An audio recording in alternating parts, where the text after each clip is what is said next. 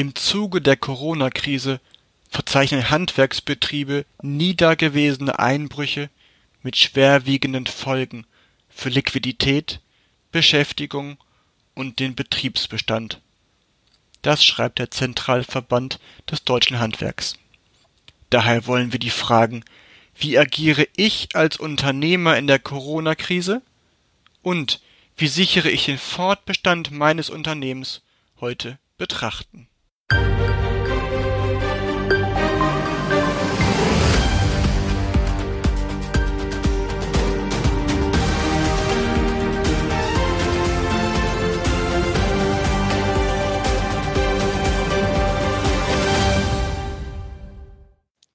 Jetzt hatten Sie schon im Teil 1 angerissen, dass es noch Kreditmöglichkeiten oder Förderkredite gibt.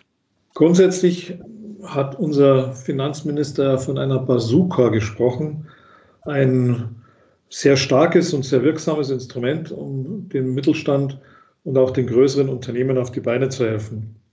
Adidas hat letztes Jahr, glaube ich, 2 Milliarden Gewinn gemacht und beantragt heute 2,4 Milliarden Euro Liquiditätshilfe vom Staat und zahlt die Mieten nicht. Ganz nebenbei Betriebe, die äh, in Miete sind und die in Schwierigkeiten stecken, können mit gesetzlicher Rückenstärkung ihre Mieten für die nächsten sechs Monate, also bis zum 30.09.2020, aussetzen. Diejenigen, die allerdings Immobilien besitzen, die vermietet wurden, müssen damit auch rechnen, dass ihre Mieter das tun. Aber jetzt nochmal zu dem Thema Kredite. Diese Bazooka wurde aufgefahren und in der ersten Runde vor drei Wochen wurde mitgeteilt, dass die KfW, Kreditanstalt für Wiederaufbau, eine Bank, die nach dem äh, Zweiten Weltkrieg gegründet wurde und dem Bund gehört, einen, ein Kreditpaket bereithält mit einer Ausfallbürgschaft des Staates in Höhe von 80 Prozent. Das heißt also, wenn ein Betrieb und nur dann, wenn ein Betrieb Corona-bedingt in Schwierigkeiten steckt, besteht die Möglichkeit, eine Liquiditätshilfe von Seiten des Staates zu beantragen. Der Antrag geht aber grundsätzlich über die Hausbank. Das heißt, man kann sich nicht an den Bund oder an Landesbanken wenden, sondern man muss den Weg zur Hausbank gehen. Und sofern die Hausbank zum Schluss kommt, dass diese Liquiditätshilfe notwendig ist, weil es die Corona-Krise gibt, auch das muss detailliert durchleuchtet und dargestellt werden, dann wird sich die Hausbank in die Lage versetzt äh, fühlen, diesen Kredit für den Betrieb zu beantragen. Wir wissen aber auch, dass in manchen Fällen Unternehmer sagen, ich versuche jetzt ohne auswärtige äh, Hilfe weder Stundung äh, von Steuern noch äh, Umsatzsteuervorauszahlung zurückzuholen, noch, noch, noch, auch keinen Kredit zu beantragen, durch diese Krise zu kommen. Und wenn ich es schaffe, ist gut, dann habe ich mich bewiesen als Unternehmer und Unternehmen, dass die Krise übersteht. Es kann aber auch sein, dass der Unternehmer das nicht schafft und externe Hilfe benötigt. Also halten wir fest, Land und Bund haben derzeit, wir sind jetzt äh, Mitte April, verschiedenste Instrumente, die auch täglich ergänzt werden auf Lager. Meine Empfehlung in dem Zusammenhang, sprechen Sie doch einfach mit dem Kreditsachbearbeiter Ihrer Hausbank, zeigen Sie ihm die aktuelle BWA mit Summen- und Saldenliste, damit der sich einen Gesamtüberblick über Ihr Unternehmen verschaffen kann. Machen Sie einen Termin mit ihm aus und er wird Ihnen sagen, welche Unterlagen erforderlich sind und wie das Konzept des Unternehmens ausschauen muss, damit der Betrieb auch tatsächlich in den Genuss dieser Kredite kommt. Ich hatte erst gestern hier in der Region von Angesicht zu Angesicht mit einem Unternehmer und einem Banker gesprochen. Und dieser Banker berichtet, dass in vielen Fällen die Situation der Unternehmen schon sehr negativ vor der Krise war und dass dann die Bank, wenn es schon am 31.12.2019 sehr negativ ausgesehen hat, dass dann nicht dokumentiert werden kann, dass die Krise verantwortlich ist für den Liquiditätsbedarf des Unternehmens, sondern dass dieser schon vorher war. In diesen Fällen werden die Banken diese Kredite nicht ausreichen. Weiterhin spricht dieser Banker darüber, dass die Unternehmen gar nicht wissen, welche Daten sie und Unterlagen sie benötigen, damit die Bank überhaupt den Vorgang bearbeiten kann. Wir haben derzeit sehr viele Beratungsaufträge, wo es genau darum geht, dass wir den Betrieben helfen, eine Argumentation und eine für die Bank nachvollziehbare Unterlage aufzubereiten, aus der hervorgeht, warum dieser Kreditantrag genehmigt werden darf und soll. Ansonsten, wenn äh, zu wenig Unterlagen bei der Bank sind oder die falschen, wird dieser Antrag auf Liquiditätshilfe im Stapel ganz unten landen. Wenn alle Unterlagen perfekt zusammengestellt sind, liegt dieser Antrag auf dem Stapel des Bankers ganz oben. Die Kreditinstitute haben momentan einen unglaublich hohen Arbeitsanfall und natürlich wird äh, jeder verstehen, dass der Mitarbeiter der Bank sich zuerst mit den äh, Aufträgen und, und, Anträgen beschäftigt, die ihm relativ wenig Mühe machen, sodass er diese schnell vom Tisch bekommt. Also wenn Sie mit der Hausbank arbeiten, legen Sie alle Informationen offen, die die Hausbank benötigt und schauen Sie, dass Sie auch Unterstützung bekommen von jemandem, der weiß, wie Banker ticken, sodass Ihr Antrag auch wirklich vernünftig bearbeitet werden kann.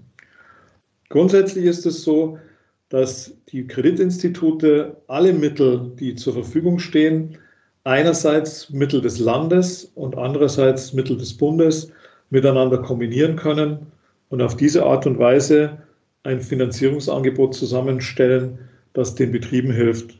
Zwar ist auf EU-Ebene seit letzter Woche Donnerstag im Gespräch, dass die EU den jeweiligen Mitgliedstaaten ermöglicht, Kredite mit Nullzins herauszugeben. Deutschland hat sich dieser Möglichkeit bis dato noch nicht angeschlossen, aber es wird bis Ende dieser Woche ein Kreditprogramm geben, nicht nur mit einer 80 oder 90-prozentigen Ausfallbürgschaft, sondern sogar mit einer 100-prozentigen. Die Zinssätze sind nicht ungünstig. Man kann durchaus sich die Frage stellen, bevor man jetzt mit der Hausbank redet, nochmal 14 Tage oder drei Wochen zu warten. Denn diese Hilfen, äh, die von der EU genehmigt und vom Bund umgesetzt werden, könnten sich im Interesse und zum Nutzen der Betriebe in den nächsten Wochen möglicherweise eher verbessern als verschlechtern. Ich glaube persönlich aber nicht, dass wir eine Nullzinspolitik äh, bekommen für diese Kredite. Und es gibt auch Stimmen inzwischen, die sagen, je leichter es ist, an Kredite zu kommen, umso eher werden Unternehmen, die marode sind und irgendwann mal den Kredit nicht mehr zurückzahlen können, künstlich am Leben erhalten. Insgesamt sind diese Kredithilfen eine Hilfestellung für die Unternehmen. Allerdings reicht ja in den meisten Fällen nicht, dass der Kredit ausgereicht wird. Die Unternehmen, und damit appelliere ich jetzt an die Unternehmer, müssen sich doch jetzt schon auf die Zeit nach der Krise vorbereiten. Sie brauchen jetzt Konzepte, auch um ihren Mitarbeitern zu zeigen, dass sie wissen, was sie tun. Konzepte vorbereiten für die Zeit nach der Krise. Dazu wird es viele Aspekte im, Zusammenhang mit der Digitalisierung geben, aber auch viele Aspekte, die helfen, die Betriebe viel besser zu organisieren. Die Marktpreise werden im Jahr 2021 wahrscheinlich nicht auf dem gleichen Niveau wie im Jahr 2020 liegen. Und aus diesem Grund werden die Betriebe nur dann erfolgreich arbeiten, die ihre internen Hausaufgaben erledigt haben, wenn es nach der Krise mit Volldampf wieder weitergeht. Diejenigen, die jetzt nur auf Liquidität achten und schauen, dass ihre Kassen gut gefüllt sind, und parallel dazu nichts tun, könnten zu den Verlierern gehören. Okay, fassen wir zusammen. Ich habe jetzt mir meine Bücher angeguckt, bin mir bewusst über meine Liquidität, über meine Einnahmen, über meine Ausgaben und habe jetzt verschiedene Tipps von Ihnen bekommen, wie ich meine Ausgaben ein bisschen reduzieren kann, wie ich die Ausgaben minimieren kann. Haben Sie auch Tipps noch für mich, was ich auf der, auf der Einnahmenseite jetzt in der Zeit um Corona, in der Krise und in den nächsten Wochen und Monaten noch machen kann? Ist auf der Startseite Ihres, Ihrer Homepage ein Mitarbeiter zu sehen mit einer Maske? Signalisieren Sie Ihren Mitarbeitern, dass Sie leistungsbereit sind? Signalisieren Sie Ihren Kunden, dass Sie voll arbeiten und nicht sich zurücklehnen? zeigen sie nach außen hin, dass sie in vollem Umfang tätig sein können. Viele Betriebe haben Wartungsverträge. Die Wartungsverträge äh, sind in Zusammenhang mit der Gewährleistung für die erstellte Anlage zu sehen. Wird die Wartung nicht durchgeführt, erlischt der Gewährleistungsanspruch. Heutzutage haben wir das Problem, dass manche Industriebetriebe, aber auch in Bürohäusern die Kunden des Elektrohandwerks sagen, wir wollen keine Wartungsarbeiten, lasst uns bitte in Ruhe. Denen muss man deutlich machen, dass diese Wartungsarbeiten zur Aufrechterhaltung der Gewährleistung aber notwendig sind. Ich kenne viele Betriebe, die mit den Kunden vereinbart haben, dass außerhalb der üblichen Zeiten gearbeitet werden kann. Äh, das heißt, dass dieses Thema Arbeitsschutzgesetz und Arbeitszeitgesetz ausgehebelt wird. Dass solche Wartungsarbeiten auch nach Geschäftsschluss am Abend oder am Wochenende durchgeführt werden. Sprechen Sie Ihre Kunden an und sagen Sie ihnen, wir sind leistungsbereit. Machen Sie Werbung auf Ihrer Homepage, zeigen Sie, dass Sie aktiv sind und dass Sie nicht im Dornröschenschlaf sind. Zeigen Sie Ihren Kunden, dass Sie die Sicherheitsbestimmungen, Rücksichtnahme, Kontaktverbot und vieles andere in Ihrem Unternehmen auch tatsächlich umsetzen. Und halten Sie auch telefonischen Kontakt mit Ihren Kunden und sagen Sie, unsere Mitarbeiter sind gesund, wir sind leistungsbereit, können wir denn jetzt für Sie noch etwas tun? Ich kenne einige Unternehmer, die sofort bei den Schulschließungen und bei den Kita-Schließungen sich mit ihren Gemeinden in Verbindung gesetzt haben und gesagt haben, ja, jetzt sind wir bereit, wäre jetzt nicht der richtige Zeitpunkt, äh, diese Renovierung, über die wir vor einem halben Jahr gesprochen haben, jetzt durchzuführen. Und genau die, die aktiv waren, genau diejenigen, die gesagt haben, wir sind leistungsbereit, die haben ihre Aufträge. Und genauso ist es in der Automobilzuliefererindustrie.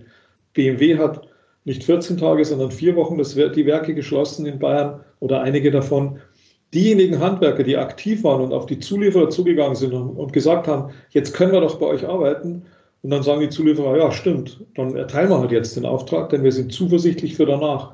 Es gibt welche, die in der Flugzeugindustrie tätig sind. Unternehmen, die zeigen, hey Leute, auch wenn es bei euch mal Pause gibt, äh, wir sind da und stehen euch zur Verfügung. Also die Aktiven, die haben jetzt Arbeit. Und äh, diese Aktivität wird sich garantiert lohnen. Nicht darauf zu warten, äh, dass der Kunde vielleicht auf die Idee kommt, dass man die Schule jetzt renovieren könnte. Da muss der Elektriker schon selber aktiv werden.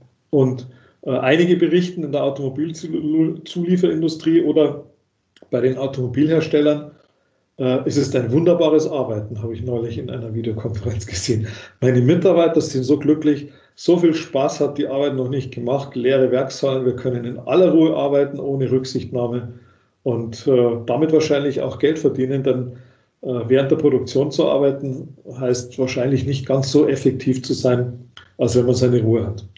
Also zeigen Sie Ihren Kunden, dass Sie leistungsbereit sind, schreiben Sie auf Ihre Homepage, dass das Unternehmen gesund ist und alle Vorschriften äh, beibehält und alle Vorschriften umsetzt, die erforderlich sind, um den gesetzlichen Bestimmungen gerecht zu werden. Und äh, seien Sie einfach aktiv und zeigen Sie, dass Sie da sind und dass Sie arbeiten. Und dann bin ich sicher, wird der ein oder andere Auftrag dennoch erteilt werden. Das war jetzt viel Inhalt. Super. Was muss ich als Unternehmer denn jetzt beachten für meine Mitarbeiter? Beziehungsweise ich als Mitarbeiter, was muss ich alles machen? Was muss ich nicht machen? Und wie kann ich mich selber auch schützen in der jetzigen Zeit, wenn ich auf Baustellen gehe, wenn ich meine Arbeit durchführe, Herr Heckner? Laut Paragraph 3 des Arbeitsschutzgesetzes ist jeder Arbeitgeber verpflichtet, alles zu tun, dass die Mitarbeiter gesund bleiben und dass die Mitarbeiter keinen Schaden nehmen.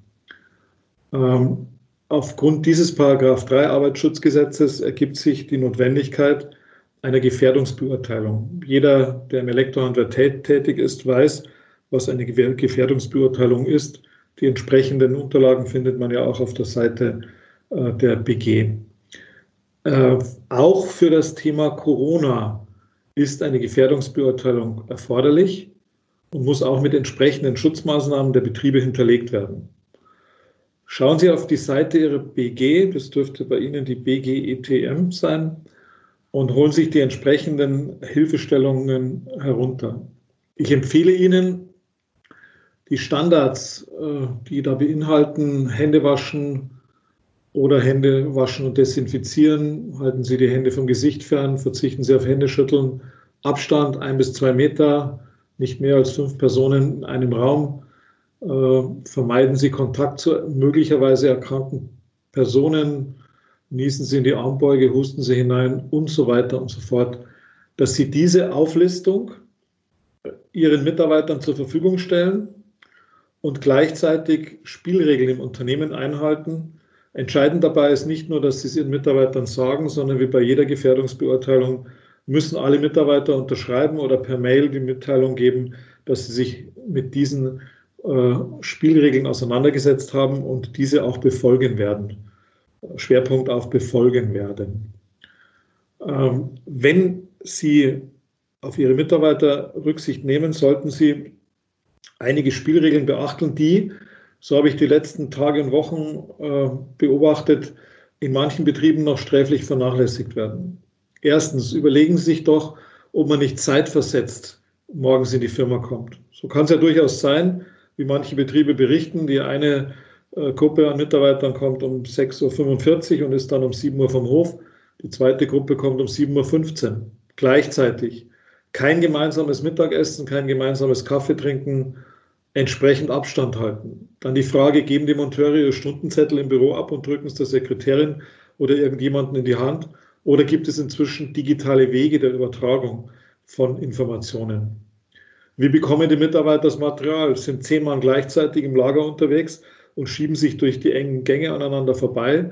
Oder gibt es gewisse Rüstzeiten, wo den Mitarbeitern entweder das Material vorher schon kommissioniert wird oder wie bei den versetzt beginnenden Arbeitszeiten äh, die Mitarbeiter sich ihr Material eben ohne engen Kontakt zu den Kollegen aus dem Lager suchen. Fixieren Sie im Unternehmen veränderte Arbeitszeiten und versuchen Sie, äh, Teams zu bilden, die sich gegenseitig nicht treffen und auch nicht zusammenarbeiten. Und schließlich ein ganz wichtiger Punkt. Sollte ein Coronavirus-Fall in Ihrem Unternehmen auftreten, wird das Gesundheitsamt von Ihnen verlangen, dass Sie eine Dokumentation vorlegen, aus der genau hervorgeht, welche Kontakte der einzelne Mitarbeiter in den letzten zwei Tagen hatte. Wenn es so ist, dass Sie das nicht dokumentieren können, kann es sein, dass das Gesundheitsamt Ihnen die ganze Firma zusperrt und alle Mitarbeiter nach Hause schickt. Und wenn dies nicht nach dem Paragraph 56 Infektionsschutzgesetz geschieht, dann werden sie ihre Mitarbeiter weiter bezahlen müssen und haben wirklich eine ganz, ganz schlechte Position. Also Teams versetzt arbeiten, sorgen Sie, dass manche Mitarbeiter sich am besten gar nicht sehen. Schauen Sie, dass Sie Homeoffice äh, durchführen können und den Mitarbeitern die Möglichkeit geben, äh, ohne Kontakt zu anderen Kollegen zu arbeiten. Auch wir machen es so, dass wir mit unserem Team Gruppen haben, die äh, vier Tage zu Hause sind oder manchmal sogar fünf Tage, jetzt über die Osterfeiertage eine ganze Woche nicht da sind und danach wieder in die Firma kommen. Und dass die Teams eben nicht gemischt werden, ist aus meiner Sicht ein ganz entspannter oder ganz wichtiger äh, Punkt. Schauen Sie auf der Homepage Ihrer Berufsgenossenschaft. Dort gibt es Merkblätter, die Sie ausdrucken und den Mitarbeitern zeigen können. Und äh, ansonsten würde ich Ihnen dringend empfehlen, dass Sie alles, was Sie an Maßnahmen auf der Ebene Ihrer Mitarbeiter durchführen, dass Sie dieses von den Mitarbeitern auch dokumentieren lassen, sodass Sie im Falle eines Falles nicht in die Gefahr geraten, dass Sie von der Berufsgenossenschaft den Vorwurf erhalten, dass Sie Ihren Mitarbeitern nicht entsprechend schützen. Das würde sich dann, wenn sowas passieren sollte, in einem erhöhten Beitrag für die Berufsgenossenschaft niederschlagen. Und ein Tipp an die Unternehmer, den möchte ich auch noch loswerden. Ich denke, viele von Ihnen hab, haben gehört, dass in Tirol der absolute Hotspot der Corona-Infektion der Skiort Ischgl war. In Ischgl gibt es momentan äh, zwei Themenkreise, die die Menschen dort durchaus bewegen. Das eine ist, dass eine Gruppe an österreichischen Anwälten die Hoteliers in der Sammelklage überziehen, zunächst mal mit 5 Millionen Euro Schadenersatz für Erkrankte und auch für die Todesfälle und dass gleichzeitig die Staatsanwaltschaft Innsbruck eine Anklage gegen einen bestimmten Hotelier wegen fahrlässiger Tötung erhoben hat, weil er, obwohl ihm bewusst war, dass er einen Corona-Fall im Unternehmen hatte, seine anderen Mitarbeiter und auch die Gäste nicht informiert hat. Mein Tipp in dem Zusammenhang, sollte ein Corona-Fall auch im Kreis der Familien ihrer Mitarbeiter erkrankt sein, bitte informieren Sie unbedingt das Gesundheitsamt und machen Sie nicht den Fehler, dass Sie glauben, dass schon nichts passiert. Denn wenn etwas passiert, sind Sie persönlich, egal ob Sie eine GmbH oder eine Einzelfirma haben, persönlich strafrechtlich zu belangen. Und das könnte für Sie das Ende Ihrer Existenz sein. Wenn Sie Ihre Mitarbeiter 14 Tage in Quarantäne schicken müssen. Der Schaden ist überschaubar.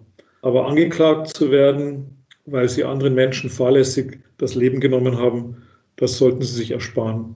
Absolute Transparenz ist aus meiner Sicht notwendig. Melden Sie es auf jeden Fall beim Gesundheitsamt, wenn ein Fall stattfindet und warten Sie die Anweisungen des Gesundheitsamtes ab. Wow. Das war jetzt Knall auf Knall. Ein Tipp, ein Argument nach dem anderen. In super kurzer Zeit massig viel Inhalt. Zum Thema Gefährdungsbeurteilung und Aushänge durch die Berufsgenossenschaft werden wir in die Folgenotizen noch zwei Links reinsetzen.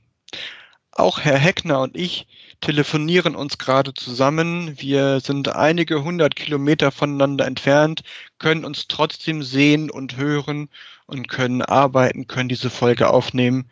Es gibt verschiedenste Möglichkeiten heute, das umzusetzen. Vielen Dank an der Stelle. Das war Herr Ulrich Heckner von der Unternehmensberatung Heckner. Wenn du Unterstützung brauchst oder Fragen hast, wende dich an service@heckner.com. Die Kontaktdaten sind auch in den Sendungsnotizen enthalten. Wir haben gesprochen über Liquiditätsanalyse, Liquidität verbessern durch Kurzarbeit, weitere Möglichkeiten der Liquiditätsverbesserung auch durch Kredite Umsatzsicherung und Fürsorgepflicht gegenüber den Mitarbeiterinnen und Mitarbeitern und von Rechten und Pflichten der Mitarbeiterinnen und Mitarbeiter. Wie geht es dir in der Zeit gerade? Hast du Fragen, Sorgen? Lass uns doch einfach einen Kommentar hier. Ich freue mich, wenn du auch in der nächsten Folge wieder reinhörst. Bis dahin, Bleib gesund. Tschüss.